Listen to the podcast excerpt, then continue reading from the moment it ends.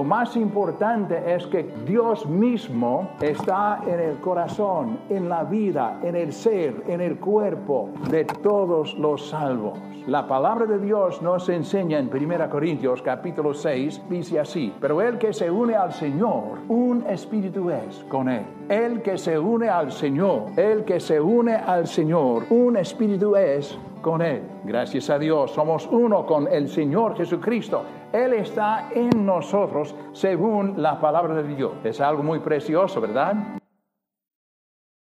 Quisiera hablarles acerca de la salvación que se encuentra en el Señor Jesucristo. Vamos a dar lectura a un pasaje muy precioso que se encuentra en 1 de Juan, capítulo 4, del 13 al 15. En esto conocemos que permanecemos en Él y Él en nosotros, en que nos ha dado de su Espíritu. Y nosotros hemos visto y testificamos que el Padre ha enviado al Hijo el Salvador del mundo. Todo aquel que confiese que Jesús es el Hijo de Dios, Dios permanece en Él y Él en Dios. Padre Santo, gracias Señor por lo que tú has hecho. Gracias Señor por la salvación que se encuentra solamente en el Señor Jesucristo.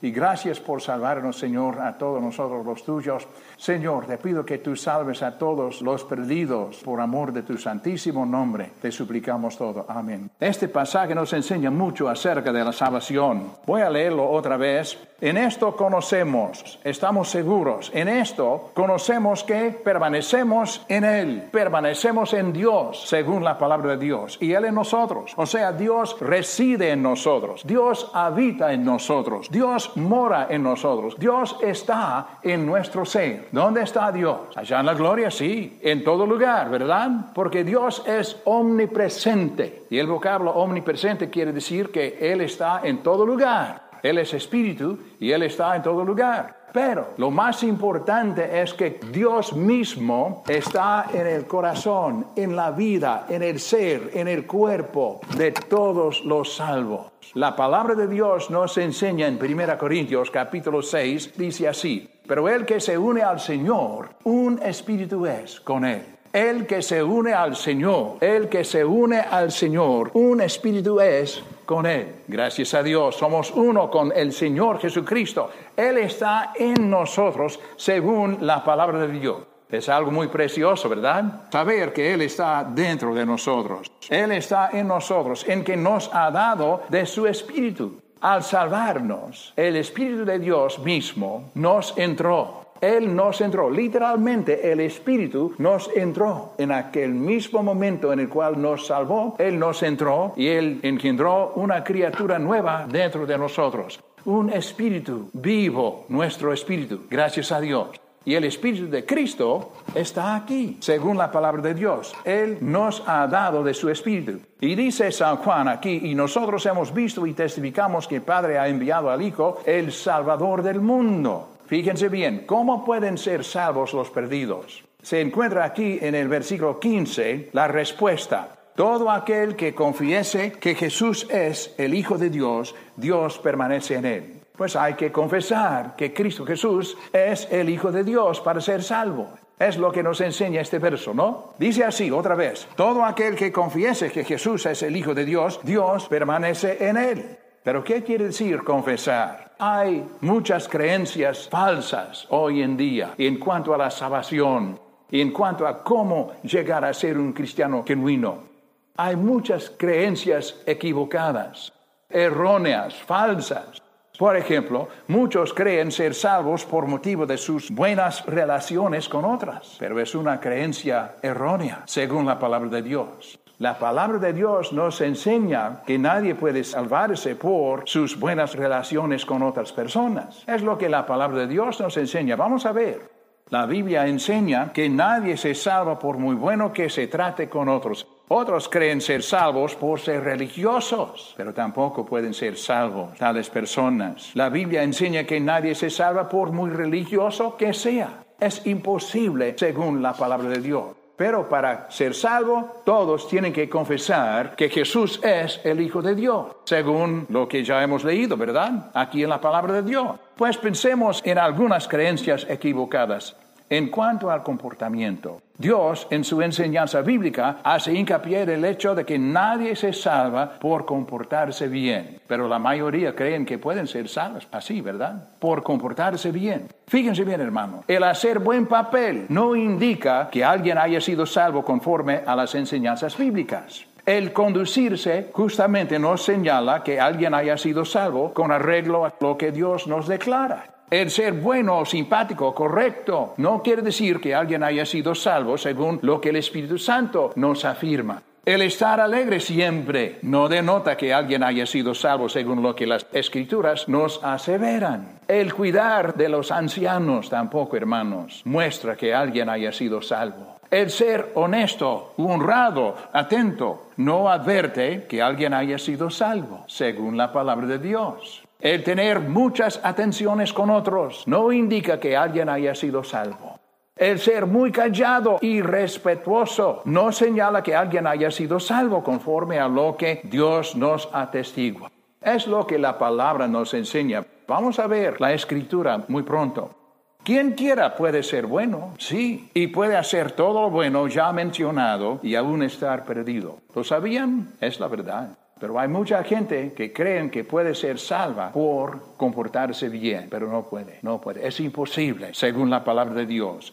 La Biblia hace bien clara la enseñanza de que nadie se salva por ser bueno ni por hacer lo bueno. Pues la Biblia nos enseña en Tito, capítulo 3, dice así, nos salvó, fíjense, nos salvó no por obras de justicia que nosotros hubiéramos hecho Bien claro, ¿verdad? Dios dice que nadie se salva por hacer lo bueno. Es lo que dice aquí. Nos salvó no por obras de justicia que nosotros hubiéramos hecho, sino por su misericordia. Dios nos salvó por su misericordia, no por causa de lo que hubiéramos hecho. Bueno, ¿qué es el significado del vocablo misericordia? A ver, el diccionario dice así, misericordia es un atributo de Dios, en cuya virtud perdona los pecados y miserias de sus criaturas. Amados, nuestro Dios, misericordioso tal como es, por supuesto que sí, a la vez es completamente justo. Él es justo, sí, es misericordioso, también es justo. Por lo tanto, amados, siendo justo Dios, él no puede perdonar a nadie sin exigir la pena merecida por el pecado cometido. Sí es misericordioso, pero es justo y su justicia no le permite perdonar sin exigir la pena merecida. Nuestro Dios justo perdona al pecador, al que no merece ser perdonado, no por empatía, ni porque Él se compadece de nosotros, él nos perdona con motivo de que Cristo Jesús ya sufrió la pena que nosotros merecemos sufrir por haber pecado contra Dios. Dios exigió la pena allá en el Calvario, mientras Cristo Jesús, su Hijo unigénito, fue clavado en el madero. Él murió, Él sufrió lo que todos nosotros merecemos sufrir. De otro modo, Dios no podría perdonar a nadie. Solamente por causa de lo que Cristo hizo puede perdonar, porque Él es justo, Él es justo. ¿Cuál pecador? ¿Cuál? ¿Perdona a todos? No. Solamente perdona, amados, a los arrepentidos. Él no perdona toda persona, quien quiera que sea. Él está dispuesto a hacerlo, pero solamente por causa de su justicia puede perdonar al arrepentido. Él no puede perdonar al rebelde. Él quiere hacerlo, pero no puede. Es lo que la Biblia nos enseña. Dios perdona al pecador arrepentido, al que de veras se da cuenta de ser pecador inicuo. ¿Qué quiere decir arrepentirse? Literalmente la palabra arrepentirse quiere decir un cambio radical de mente acerca de algunas cosas. En primer lugar, acerca de Dios. Yo fui salvo en el año 61 Tenía 27 años cuando Dios me salvó en 61. Nací de nuevo en 61. Antes de ser salvo, yo mismo era un pecador muy rebelde de 27 años, un pecador muy rebelde. Y no quería relacionarme con Dios. Creía en Dios, sí, creía que Él estaba allá en la gloria, pero yo no quería tenerlo aquí en mi corazón. Tuve que arrepentirme para con Dios. Mejor dicho, experimentar un cambio radical de mente. Y mientras el Espíritu Santo me hablaba del amor de Cristo Jesús y acerca de todo lo que Él hizo por mí allá en el Calvario para pagar por mí lo que merezco pagar, el Espíritu Santo me ganó para Cristo en aquel entonces. Y experimenté un cambio radical de mente en cuanto a Dios. Quise que Él me entrara. Antes no, antes no.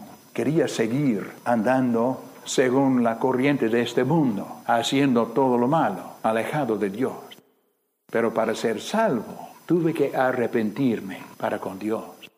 Acerca de otra cosa también tuve que arrepentirme. Acerca de mi propio ser. Pensaba, bueno, yo soy una persona muy buena. Hay otras personas peores que yo. Pues nunca he matado a nadie. Pero amados, tuve que arrepentirme acerca de mi propio ser pecaminoso. Tuve que darme cuenta de que sí, era un pecador mereciendo ir rumbo al infierno. Tuve que experimentar un cambio de mente en cuanto a cómo ser salvo también. Eso es lo que quiere decir arrepentimiento, o sea, arrepentirse. Tuve que arrepentirme en cuanto a cómo ser salvo. Tuve que entregarme a Cristo Jesús y permitir que Él me salvara.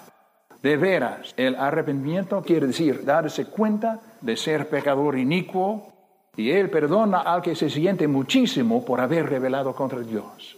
Es lo que hacía yo. Ahora bien, pensemos acerca de la religiosidad.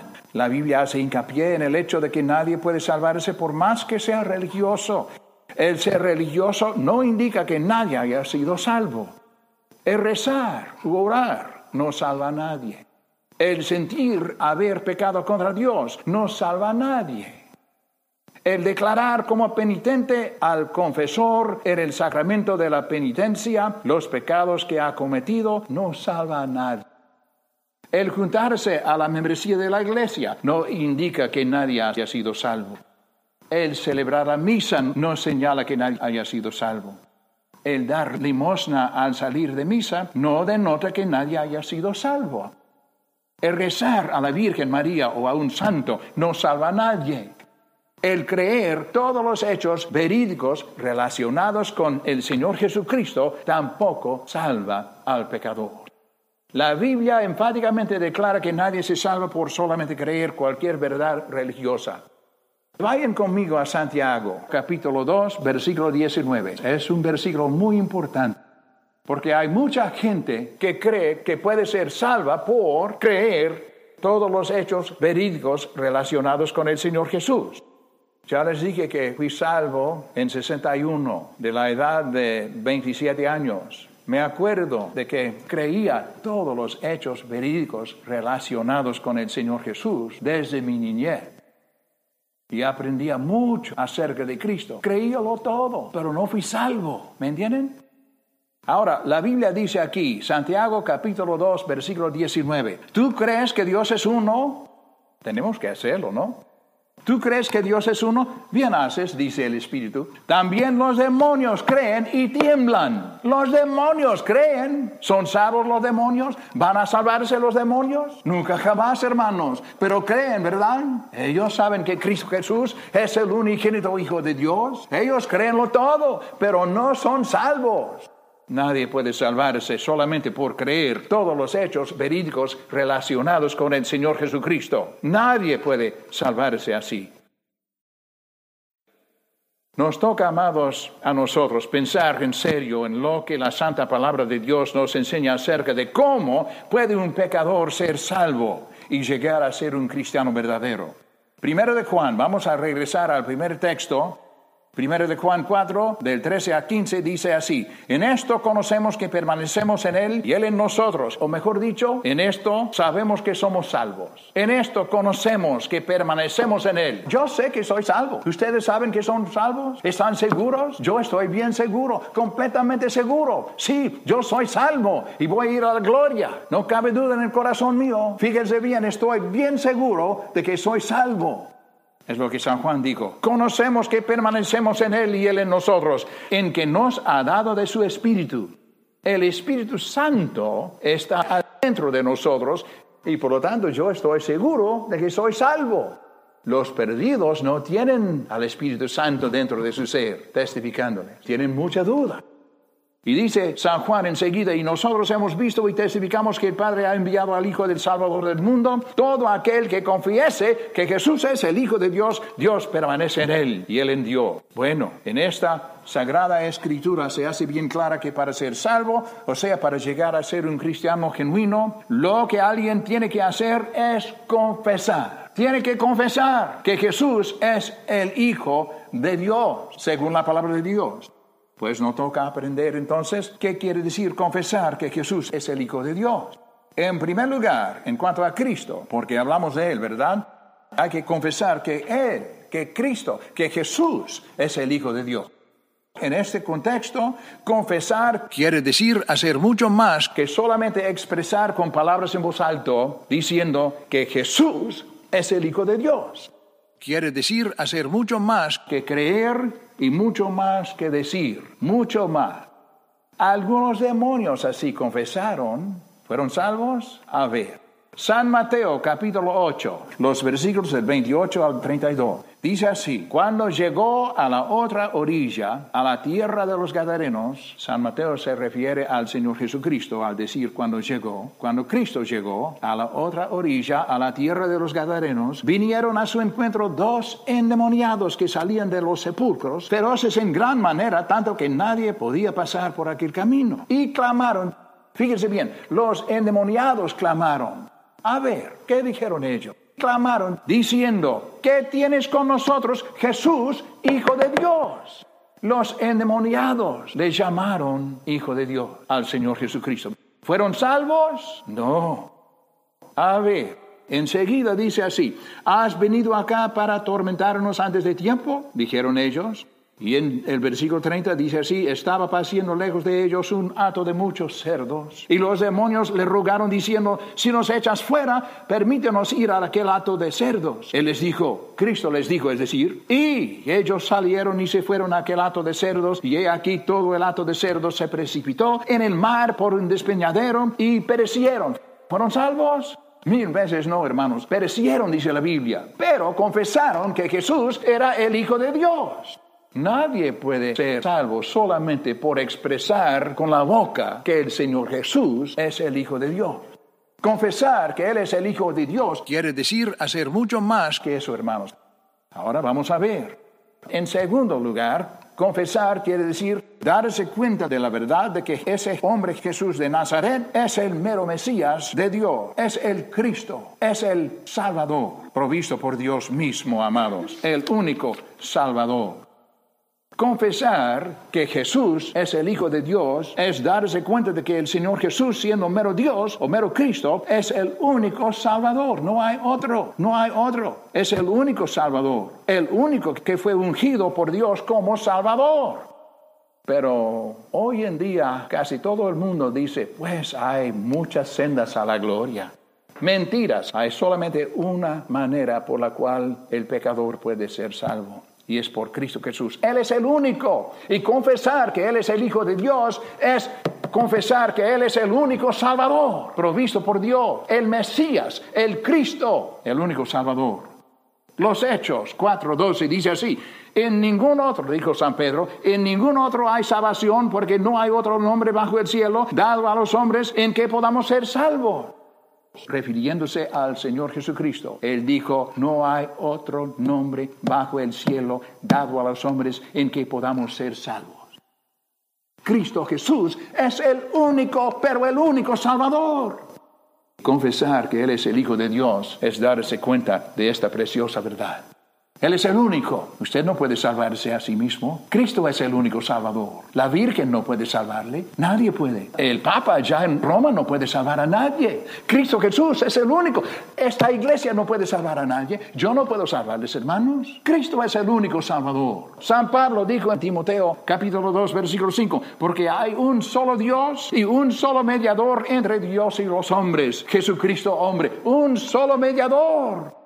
Vamos a ver las palabras del Señor mismo, de Cristo Jesús mismo. En San Juan capítulo 14, versículo 6, el Señor Jesús dijo, yo soy el camino y la verdad y la vida. Nadie, pero nadie, pero nadie, dijo el Señor, viene al Padre sino por mí. Yo soy la única manera por la cual el pecador puede ser salvo, dijo el Señor. Yo soy el camino, no hay otro camino.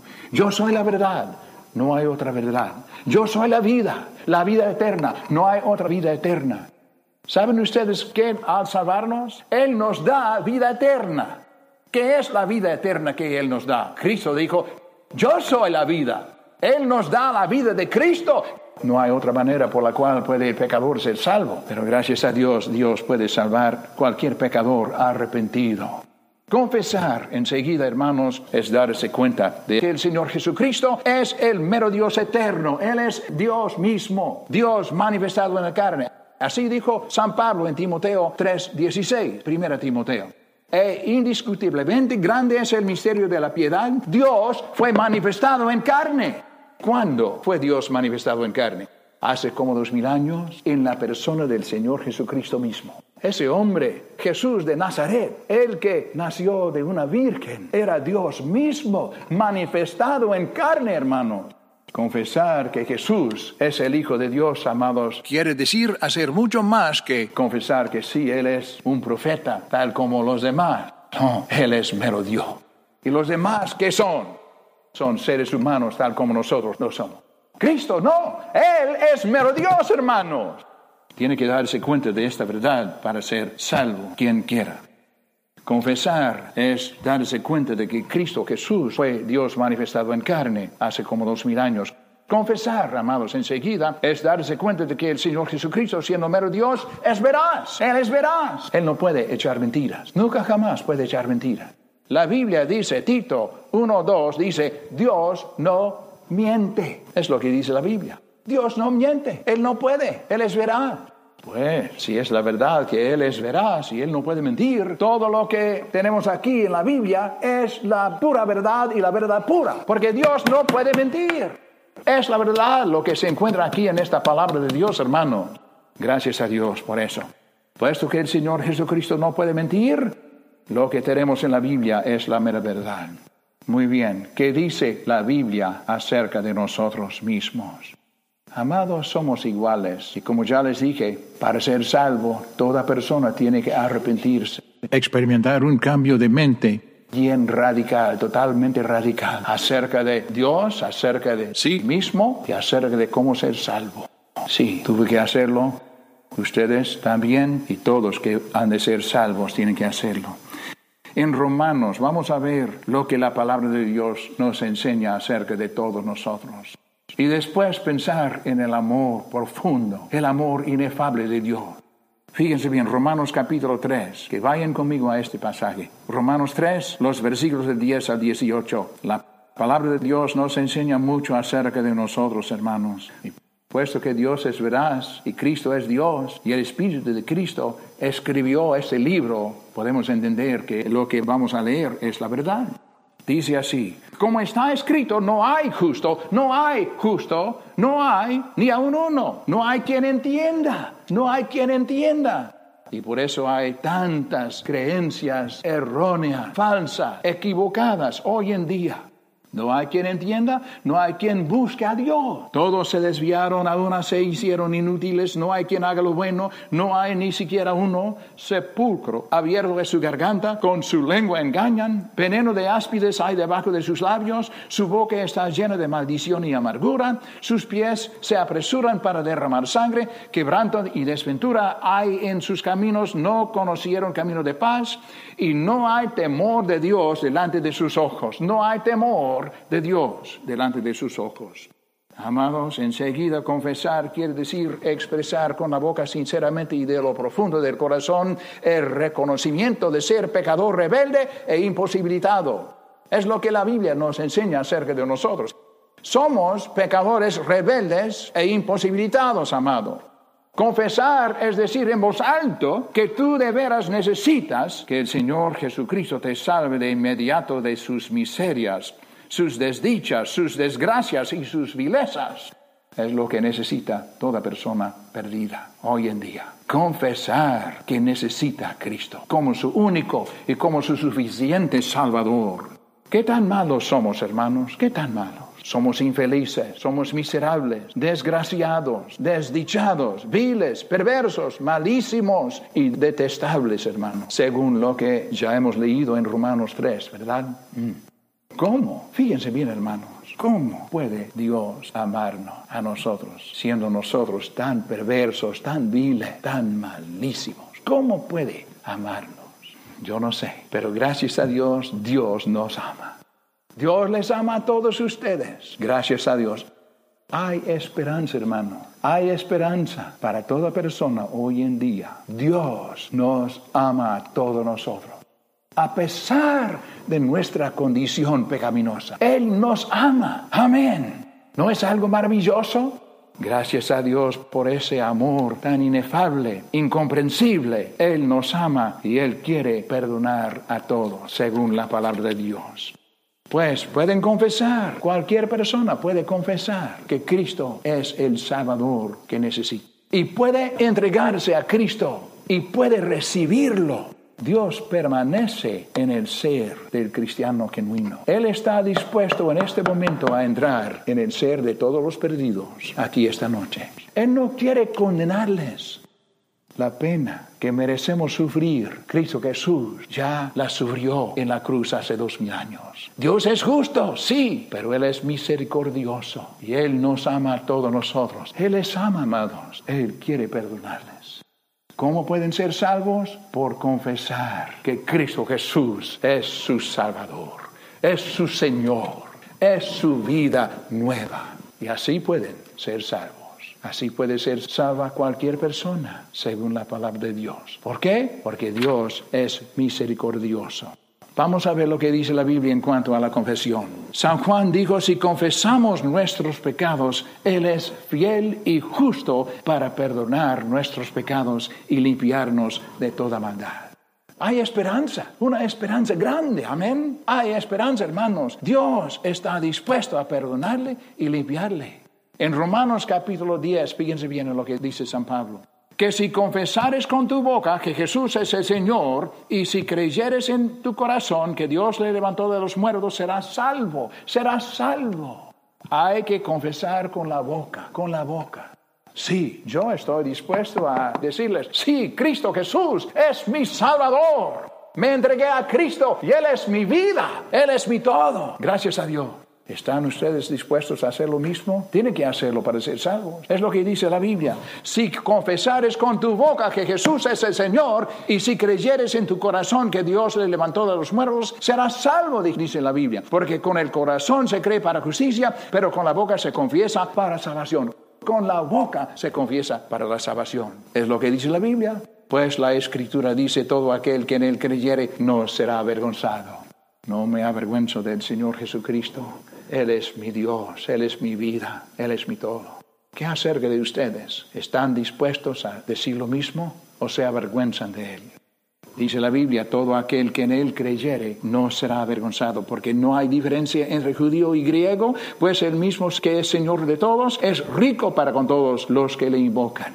Si usted está dispuesto a invocar el nombre del Señor Jesús, Él va a perdonarle, va a limpiarle, va a hacer todo lo que necesita. Dice la Biblia, porque todo aquel que invocar el nombre del Señor será salvo. Amados, fíjense bien, yo soy salvo, hay otras personas salvas aquí esta noche y les amamos a todos. Aún les amamos a ustedes los no salvos y queremos que sean salvos.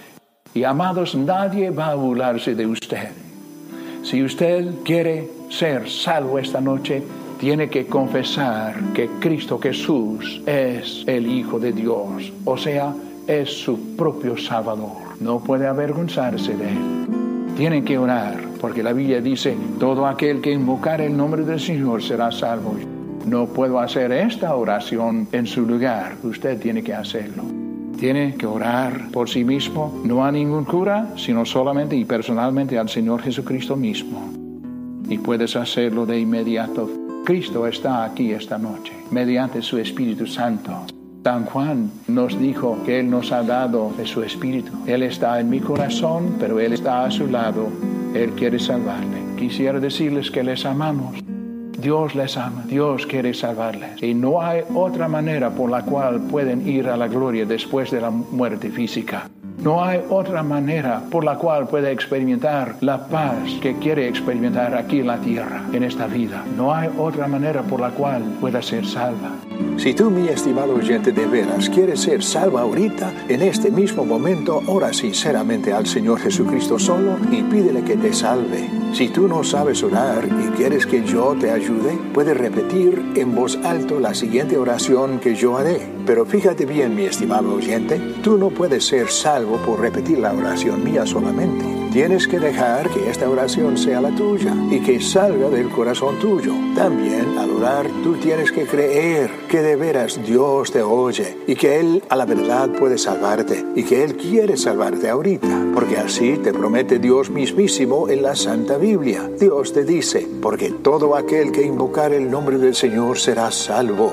Romanos capítulo 10, versículo 13. Ahora bien, mi estimado oyente, repite en voz alto esta oración después oh, Señor Jesucristo Cristo, yo creo que tú eres el mero Hijo de Dios. Creo que tú moriste en la cruz como el sustituto mío y en mi lugar hace como dos mil años.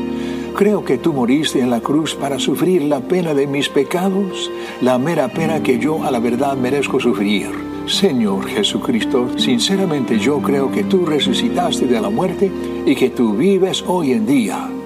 Yo creo que tú puedes y quieres salvarme aún en este mismo momento. Oh Señor Jesucristo, yo sé que soy pecador rebelde. Señor Jesús, me doy cuenta de que he pecado contra ti y en contra de tu santa ley. Señor Jesucristo, yo sé que merezco ir rumbo al infierno y que debo de sufrir la muerte eterna por mis propios pecados. Señor Jesucristo, yo siento muchísimo haber pecado contra ti y te pido que tú me perdones todos mis pecados, todas mis rebeliones, todos mis vicios y todos mis hábitos malos. Quítame a mí, Señor Jesucristo, todos mis pecados e iniquidades. Límpiame por tu divina sangre. Oh Señor Jesucristo, sábame ahorita. Extírvame la culpa de mis pecados contra ti y contra Jehová, Dios Padre. Señor Jesucristo, con todo mi corazón me arrepiento de todos mis pecados y me entrego por completo a ti. Sinceramente te rindo a ti toda la vida mía en este momento. Señor Jesucristo, ahora te abro las puertas de mi corazón y de mi vida para que tú puedas entrarme por medio de tu Santo Espíritu.